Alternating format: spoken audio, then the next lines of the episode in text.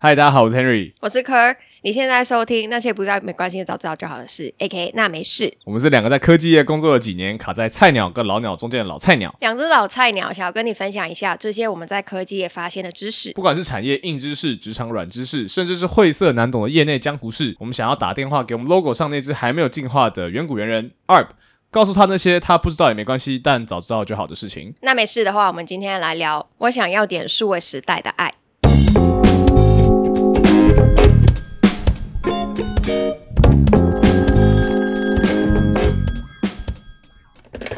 我们上周休息了一周因为在放年假。，Henry 去拿了，哎、对，其实我就回台湾而已，然后我也什么事都没有做，我就 我就我就窝在家里，对对，就放年假。而且就是我不知道香港怎么样，但反正台湾年假出去玩是件很恐怖的事情，因为去哪里都塞车。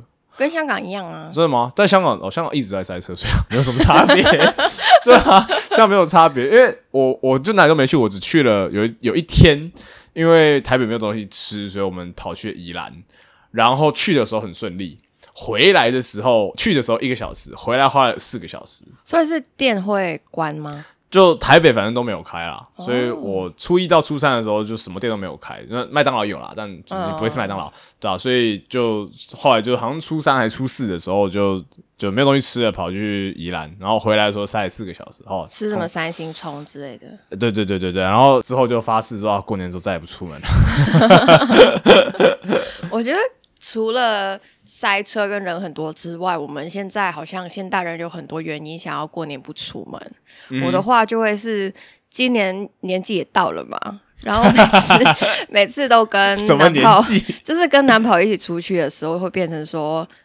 就是那条哦万年的问题，哦什么时候要结婚，什么时候要有小孩，哎、对，就是虽然我以前比较不会是那种会一直被问那个考的怎么样啊，上大学什么样、嗯那种人，但是嗯感觉他们就是有找到可以问我的东西了对，对对。终于抓到一个可以问的东西而且而且就是会不想回答让人不舒服的问题了，终于有了这样那种感觉。对，感觉他们就是想要看到你不舒服的样子。所以呢，这几天在香港的话，不知道是不是因为疫情过了，所以这阵子很多人在结婚，就不是在求婚的人，就是在试穿婚纱、在拍照之类的。嗯嗯，所以今天就是想要聊一下，对比我们之前可能在疫情之前有什么跟婚姻或者爱情相关的一些科技。嗯哼，我自己啊，其实，在国二的时候，我有跟妈妈一起去关岛去参加她的婚礼。那个时候我还很毅然的跟我的班主任说，我要请假一个礼拜。然后他还很奇怪说，为什么一个国二的，就是学生可以这样请假？我就跟他说，是我妈妈结婚，你让我去吧。哦然后那时候我也觉得很幸运，是他有让我去。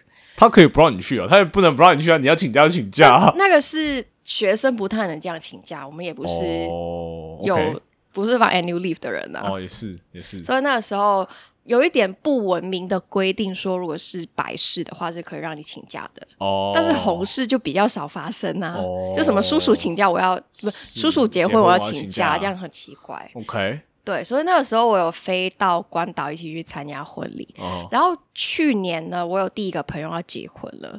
他在英国办的婚礼，那时候我是看线上直播的，嗯所以就想到说，其实对比以前，怎么可能会想到会参加线上直，播？嗯对，但现在，特别是有 Zoom 或者其他不同的呃直播的软体之后，要办线上婚礼变得比较容易，而且那个钱或者要 set up 的东西也变得比较容易一点。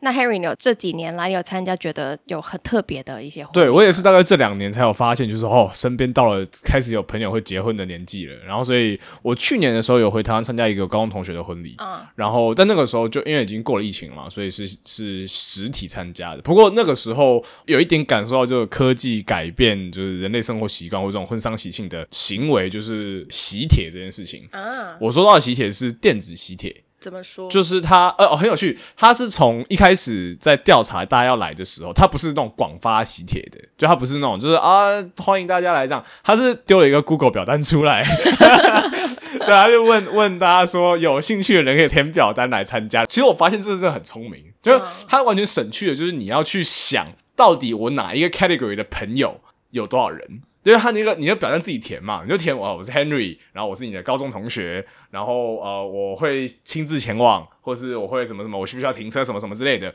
你就不用一个一个去问啦，因为要参加的人就会填呐，然后再来就是你就去省去一个麻烦，就是到底要不要邀请这个人。呃，对不对？就是他，他要是有心，他要是想要祝福你，他就会填，就会来嘛。他就把那个决定权抛到对啊，对啊，对啊，我觉得得很聪明。然后，而且再来就是，他又有很自动化，表单填完之后，我大概过了好像一个礼拜还是不知道几天。就收到他们的电子请帖，这样，然后那个请帖还做的蛮不错，是一个就是有做一个小小动画的那种，然后有写互动式的，就不是一个 PDF，对对对对，不是一个 PDF，就还有还有做一点小巧思，然后觉得哦很有趣，然后还有告诉你知道这个停车在哪里啊，什么啊你要怎么去之类的，就嗯还不错，然后对，而且可想而知这个成本低到爆炸，就比起你要印什么两千份，然后选材料，然后再来，我的老板也是刚刚结婚，他要等同事回到。公司的时候才能拿给他，然后那个同事你还是有点想要邀请那个人，但变成说我要等你有空的时候再拿给你，感觉那个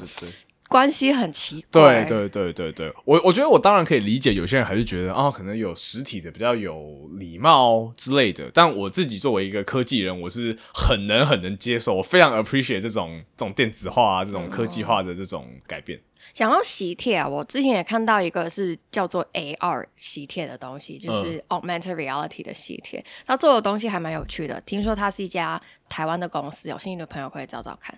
他做的所谓 AR 的部分，是你把它还是实体的一张喜帖，但是你把手机扫上去的时候，你可以看到一些小的动画，嗯，就是什么放鞭炮啊，看到那个人站在那边跟你对话之类的，就也是一点有点小巧思的一些东西啦。对对对对对。然后再来另外一个，我觉得 A R 也是有在实行，但我不确定它是不是很成功的东西呢？就是你可以用 A R 来试穿婚纱。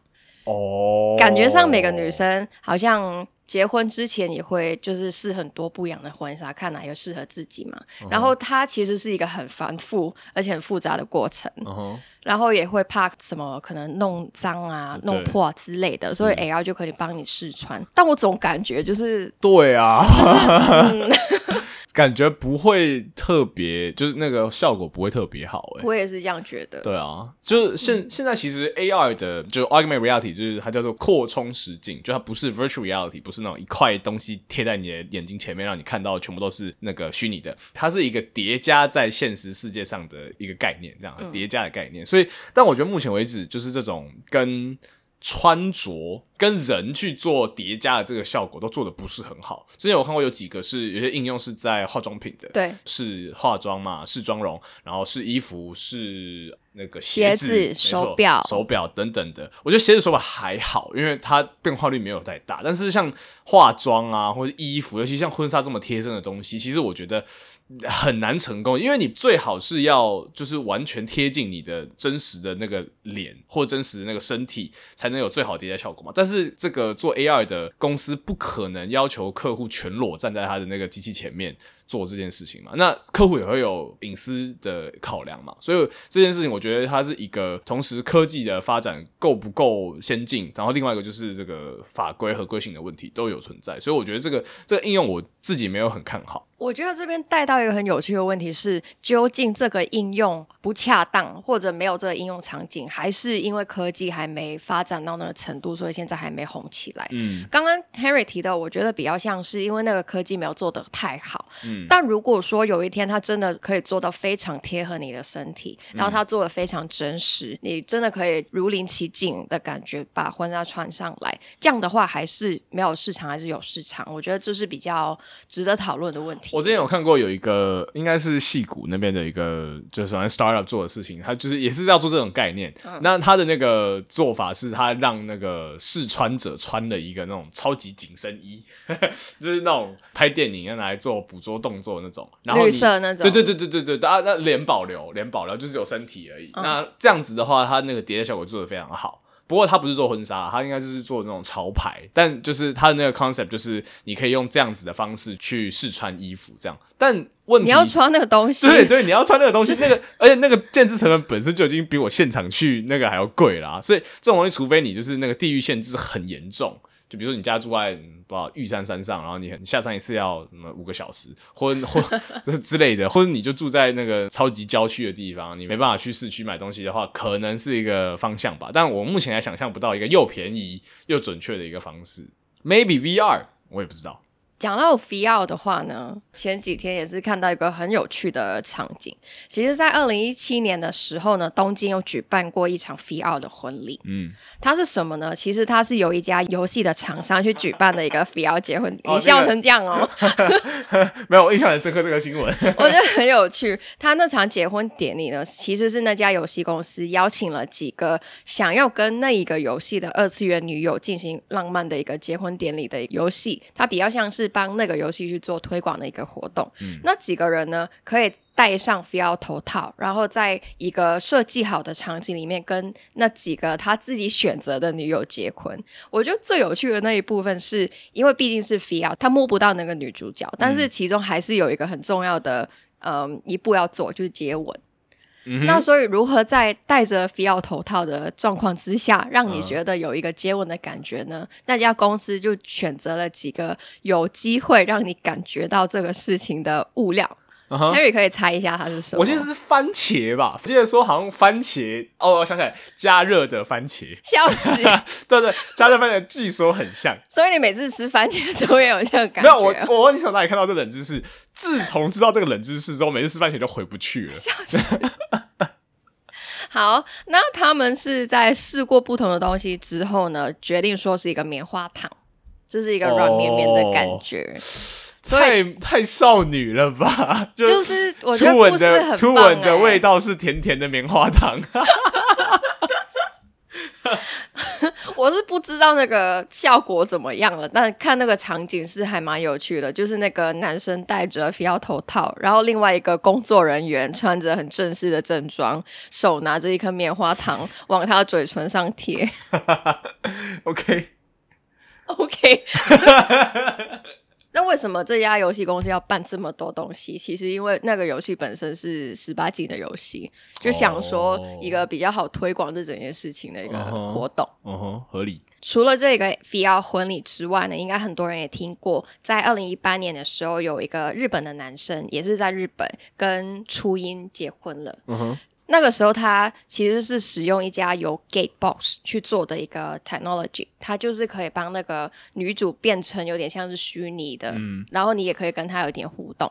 但是其实这家公司在二零二零年也已经停止服务了，但是到现在为止，已经有超过二百对的夫妇在二次元的结婚公司有获得一个结婚的证书，虽然不是一个官方或者政府认证的证书，但是你也可以看到。数字还真不少啊！嗯，对，真的蛮多人，所以这证明这个东西，这个需求虽然很小众，但是是有这个市场嘛。所以我觉得这另外也切回到一个点，就是为什么大家会有这个市场，就是是不是现在的数字化时代让大家找对象的这件事情方便的同时越来越困难呢？我觉得这个问题也很有趣。上上集我们也有提过一个配对理原论嘛，对对对，稳定配对原理。对，那个时候就有提到过 Tinder 是怎么进行配对的。嗯，但是我有看到一个数字是说，其实现在到了在二零一九年，在美国的话是有多达七十五 percent 的异性恋者是透过网络去认识他们另一半的，嗯就相比以前可能是大学同学啊、同事啊、对对对朋友的朋友之类的，啊就从网络去认识另外一半变得比较普遍，也比较容易。但是我自己一直有一个小小的疙瘩，就觉得说，虽然我可以认识的人比较多一点，但是要找到那个对的人，感觉好像很难。也有不同的朋友是说，可能到了三十几岁之后，他想要找一个新的对象，想说可能从网络会比较容易一点，毕竟他很难交到新的朋友，又找到新的朋友圈，所以就会直接就选择去用呃交友软体。但是也有很多人是觉得他有点害怕，毕竟网络认识的人，你不知道他背景是什么，他的目的是什么。然后再来，我最近有看到一本书，是一个 Google 跟哈佛的一个行为学家提到说，为什么从交友软体去找对象，找到对的人是比较困难一点的。我觉得他讲的很有道理。我觉得交友软体的兴起，就是就是在交友这件事情上的值跟量都造成变化嘛。就是我觉得交友软体这个科技，或者说这个载体，就是一个以量制值的一个策略。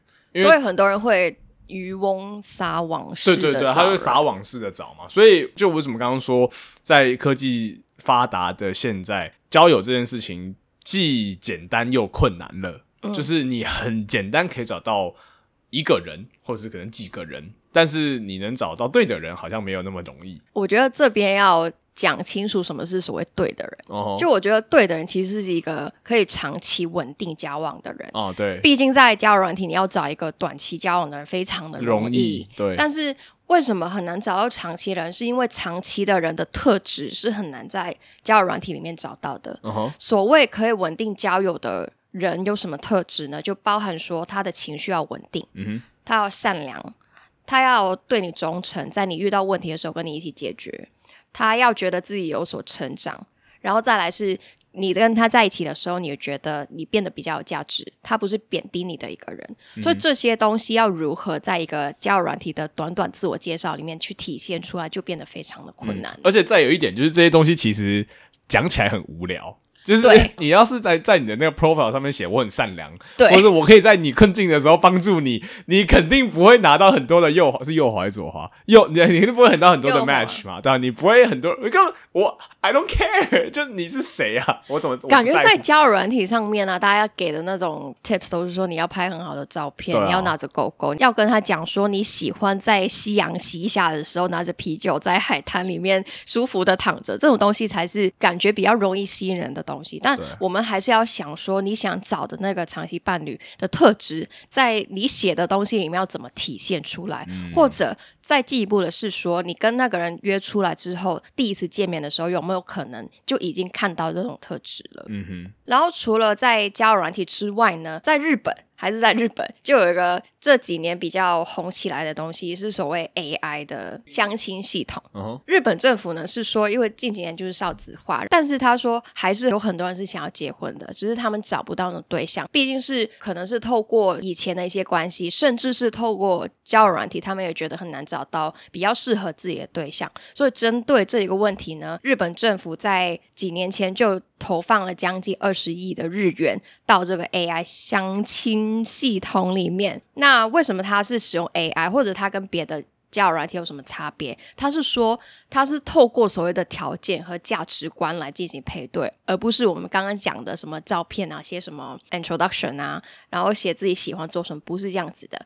你要登记进入这个系统的时候呢，你先要回答一百一十二条有关价值观的问题。太多了吧？对，然后它还分为两个大的类别，一个是自己重视的价值观，另外一个是希望对方会追求的价值观。哦，所以他就把这从这一个方向去把人配对，而不是我们之前想到的别的一些条件。哦吼，所以透过这样的一个想法呢，他觉得这样比较容易可以配对到大家也会想要结婚的人。一些范例的题目是说，在某个场景你们会吵架，还是会妥协？或者说你遇到呃，可能周末的时候，你比较想要宅在家，还是你想要出去玩？这样的东西其实是跟他们之后日后有机会结婚之后的生活是环环相扣的。是所以就跟刚刚讲的有一点不一样。然后数字来看的话，是从二零一八年奇遇县就已经引进了这个系统，到我看到的资料为止呢，已经有六十九对的情侣是透过这个配对成功，然后有三十三对是成功结婚的。先不论这个数字本身是不是很少，但是你可以看到那个成功结婚的那个成功率是很高的。嗯哼，那找到对象了，真的要结婚了之后会发生什么事情呢？就是两个人要相处嘛。很多人说婚姻不是爱情的坟墓之类的，但我比较像是觉得说婚姻是两个人爱情开始的结束，再讲一次，婚姻是两个人，就是它只是开始的部分，但是你把那个开始的部分的最后一个点之后，才是真正两个人要相处的时候。哦哦哦，它是 the end of the start。The end of the beginning。The end of the beginning。没错哦，OK，啊哈，然后两个人相处呢，就不得不提一个所谓的五种爱的语言，你要如何去表达自己的爱？每个人也也有不同的喜欢的方式。那五种是什么呢？第一个是语言的肯定 （words of affirmation），就是你赞赏对方，跟对方说你的付出是有价值的。第二种是陪伴的时间 （quality time），两个人一起相处，做两个人都喜欢做的事情。第三个是送礼物 （receiving） 或者 gifting，嗯哼，这个不见得要物质上的礼物吧，还是一定要？一定要。就是礼物。哦，呃一定要是一定要是就是物质上的东西。对，但它不一定是什么价值的礼物。哦哦哦哦哦。然后第二个是服务的行为 （act of service），就是你帮他做什么事情。嗯哼最后一个是肢体接触，就是 physical touch，就嗯哼抱抱啊、啊亲之类的。然后每个人都会有比较喜欢或者比较习惯的一个爱的语言。然后你也要知道你那个伴侣喜欢哪一种方式。那我觉得这边很有趣的是科技如何去改变这边每一种方式。那第一个，我觉得语言肯定科技是有帮助的，没错。毕竟两个人的沟通，相比起以前可能要打电话找到那个人，他在公司在忙的时候还是接不上之类的。但是现在只要很简单的传一个讯息，就可以跟他讲说啊，谢谢你今天帮我把衣服拿去洗之类的。而且另外一个就是现在的这个沟通成本非常的低嘛，几乎是零嘛。以前就我们都还有经历过那个传简讯要靠几个字算钱的收钱的时代嘛。再往前一点，那个 B B 扣爸妈的时候，B B 扣年代，我不知道香港有没有 B B 扣年代，那也很贵嘛。那但现在传讯息基本上不用钱嘛，然后现在是流行什么挂税。就是、啊对不对？那个讲了电话讲到睡着，然后那个就挂一天一天晚上这样，好浪漫。呃，好不好浪漫？另外一回，那你们决定，你们喜欢就好。但是我只是想表达，就是说科技的进步其实是让这个 words of affirmation 的成本变得非常的低，传达一个传达的成本非常的低。对，没错。然后另外一个是所谓的陪伴的时间，我觉得这个就很难说了。我觉得某些科技是很帮助这个事情的，例如说你两个人在一起的时候，你要找点东西做嘛。嗯然后例如说像是 Netflix 啊或者网站串流之类的，我觉得让两个人去陪伴大家的时候有所谓的 quality 是很简单的。但是因为刚刚的语言肯定的一个可能是讯息的软体，我觉得很多时候是会影响两个人在一起的时间是不是放在另外一个人身上。哦嗯就很多人想说，要不要两个人吃饭的时候都在玩手机，跟朋友也是一样啊。所以我觉得陪伴时间跟科技的关系有点微妙。嗯，我觉得对啊，同意。那我但我觉得就是反过来讲，他对于科技对于陪伴时间的好处也是不少的。如果你是远距离的情侣来讲，以前的远距离多么困难啊！因为你可能一天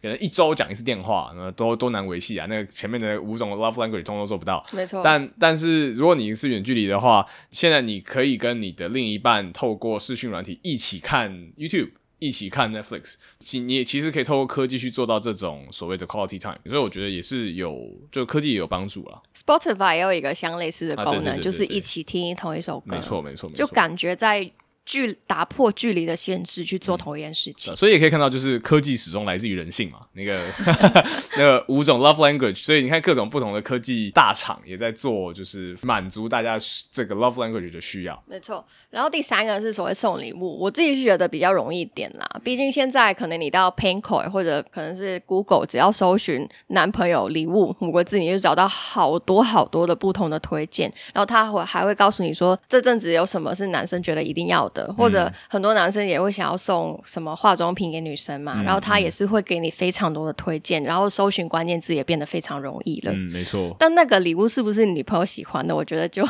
很难了。这是你本来两个人的默契嘛。嗯哼，第四个就会是服务行为，我觉得这个要看你两个人本来的相处模式是什么。有些人是非常喜欢透过一个服务的行为来表达爱的，但我觉得它跟第一个有点相似，就是你要传讯息告诉另外一个人说他需要什么帮忙，变得比较容易一点。例如说他可能今天生病了，他想要你来陪伴他，要帮他买什么东西。我觉得相比以前，你一定要打电话找到那个人的家里的电话，然后他的妈妈要听电话，他然后他的妈妈还要跟你说他病了。